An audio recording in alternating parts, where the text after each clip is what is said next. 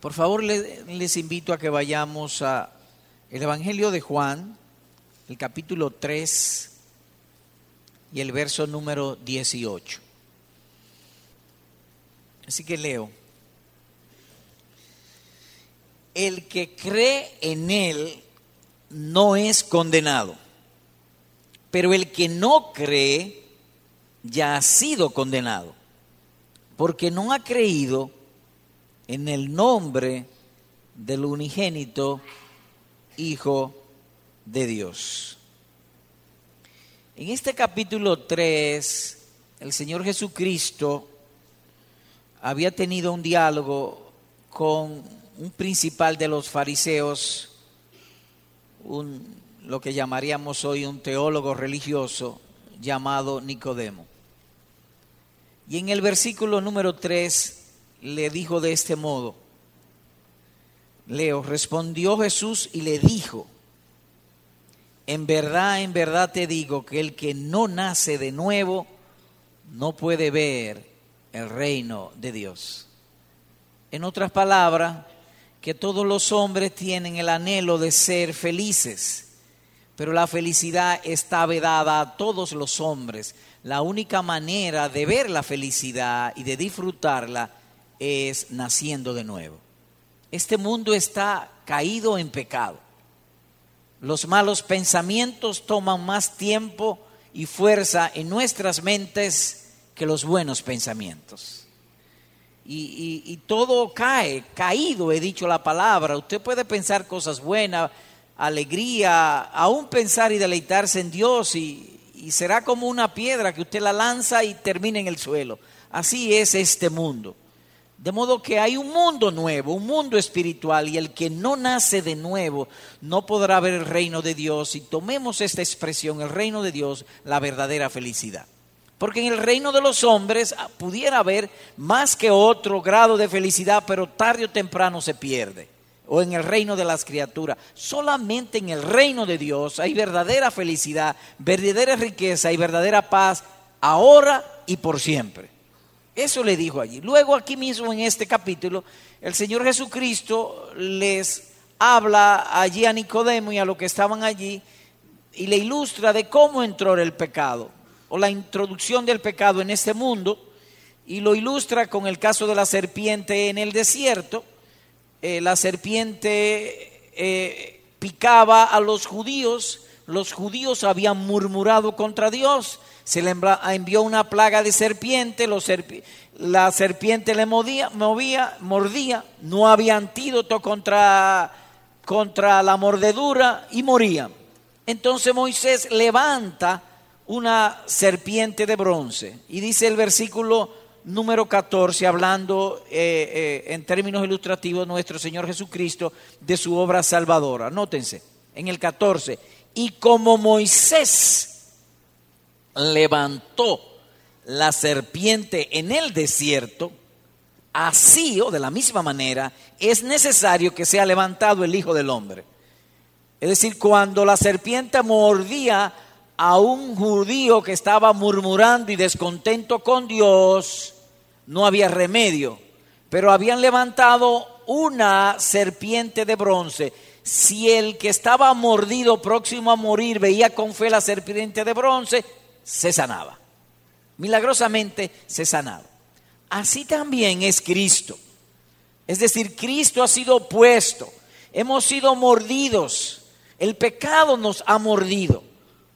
Y nos y, y, hay algo que no quita, y es lo que he dicho hace un rato, el deseo de felicidad, pero nos engaña y buscamos la felicidad donde no puede ser encontrada en el sexo, en la mundanalidad, en la apariencia, en las cosas creadas, y no hay manera de conseguirla. Pero si uno ve a Cristo, así dice él, como fue la serpiente, así mismo el Señor Jesucristo. Y de ahí cae al versículo número 28. O yo les invito a leer de nuevo el versículo número 18 en este contexto. El que cree en Él, es decir, en Cristo, en el Mesías, no es condenado. Pero el que no cree ya ha sido condenado. Es instantánea la condenación. La incredulidad trae condenación instantánea. Todos los pecados condenan. El alma que pecare morirá.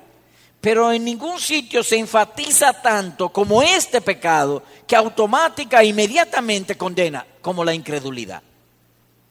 Y en ese sentido pudiera llamarse el peor de los pecados.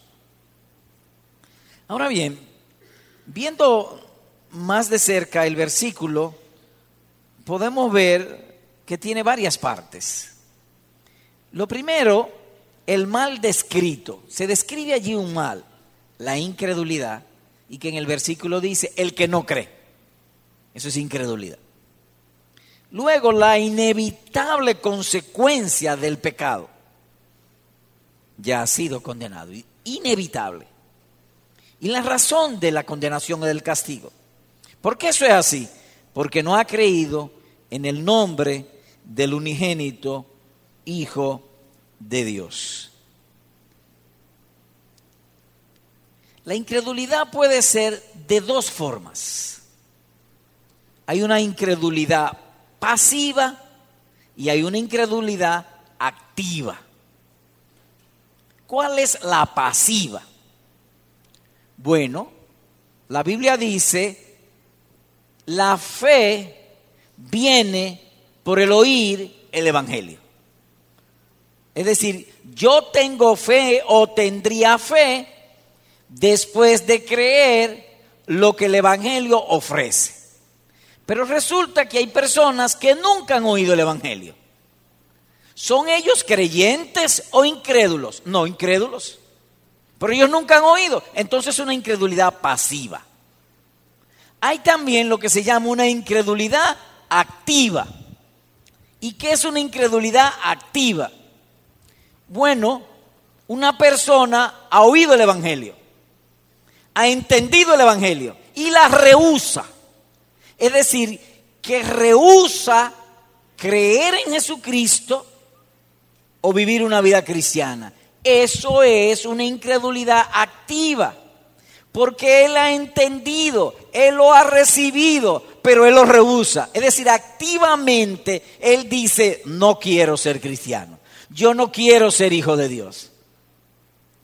Pero llamamos la atención porque alguno pudiera pensar, bueno, yo nunca había oído el Evangelio, entonces quizá mi caso es más suave porque yo no, no, mi incredulidad es pasiva. Por asunto de pedagogía, el predicador, para ganar vuestra atención, ha diferenciado la incredulidad en pasiva y activa, por el versículo no la discrimina.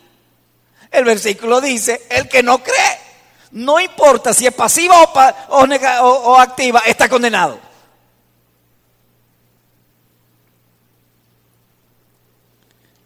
¿Y de qué yo me voy a arrepentir? Voy a tratar de ser breve. De tu hipocresía. Y, aquí es fácil que me digan, ¿tú eres pecador? Sí, yo soy pecador. Ah, pues tú eres un hipócrita. Espérate, no. Ahí no. ¿Y cómo la cosa? Que tú eres pecador y no eres hipócrita. Ese es tu pecado. Pero dígame, ¿por qué yo soy hipócrita? ¿Tú crees que hay un Dios? Sí, yo creo. ¿Tú crees eh, que hay un Señor Jesucristo y que murió por los pecados? Sí, yo creo. Y entonces, ¿por qué Él te ofrece la salvación y tú la rehusas? ¿Cómo que tú crees en Él y al mismo tiempo lo niegas? Eso es hipocresía. De ese pecado que tú tienes que arrepentirte. Así que yo te hago una pregunta aquí y con esto concluyo. ¿Es tu incredulidad activa o pasiva? Voy a esperarte te reitero, ¿es tu incredulidad activa o pasiva? Tú sabes que eres pecador, tú sabes que eres hipócrita. Es decir, tú sabes que eres pecador, pero tú no quieres que te digan que eres un idólatra, que eres un hipócrita, que eres un falso. Tú no quieres que te digan eso. Tú no quisieras que te digan impío. Oye, qué palabra más fea. ¿Impío?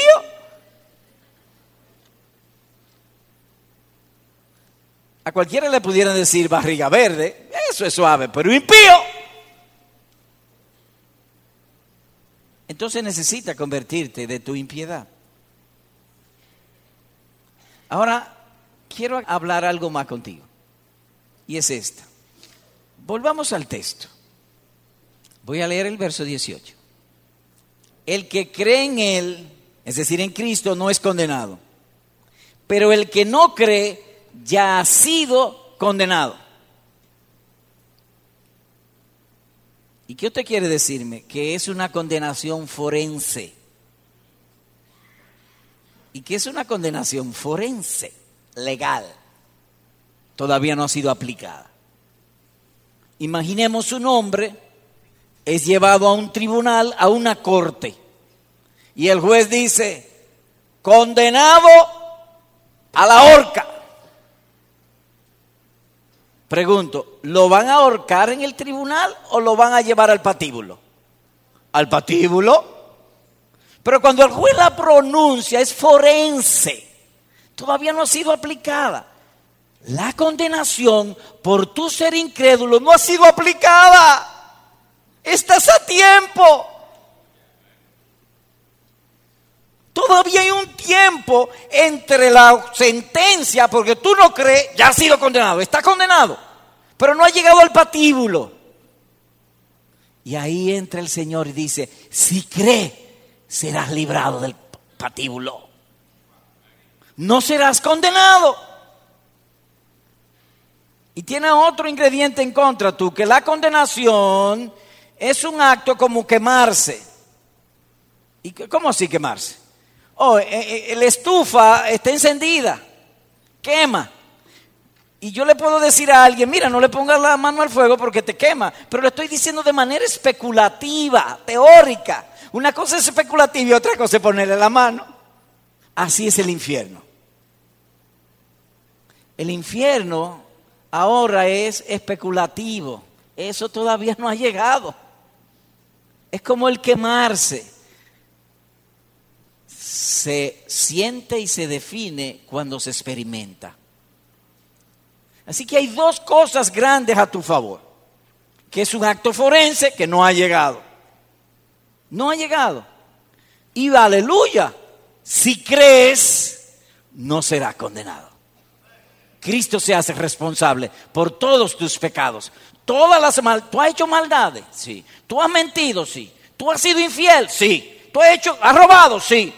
Todas esas maldades, Cristo se hace responsable por ti. ¿Y qué debo hacer? Ahí mismo en tu asiento. Señor, perdona mis pecados. Sálvame. Abre mis ojos. Hame un súbdito de tu reino, de esa felicidad que tú prometes. Y sea yo librado de la condenación eterna. Amén.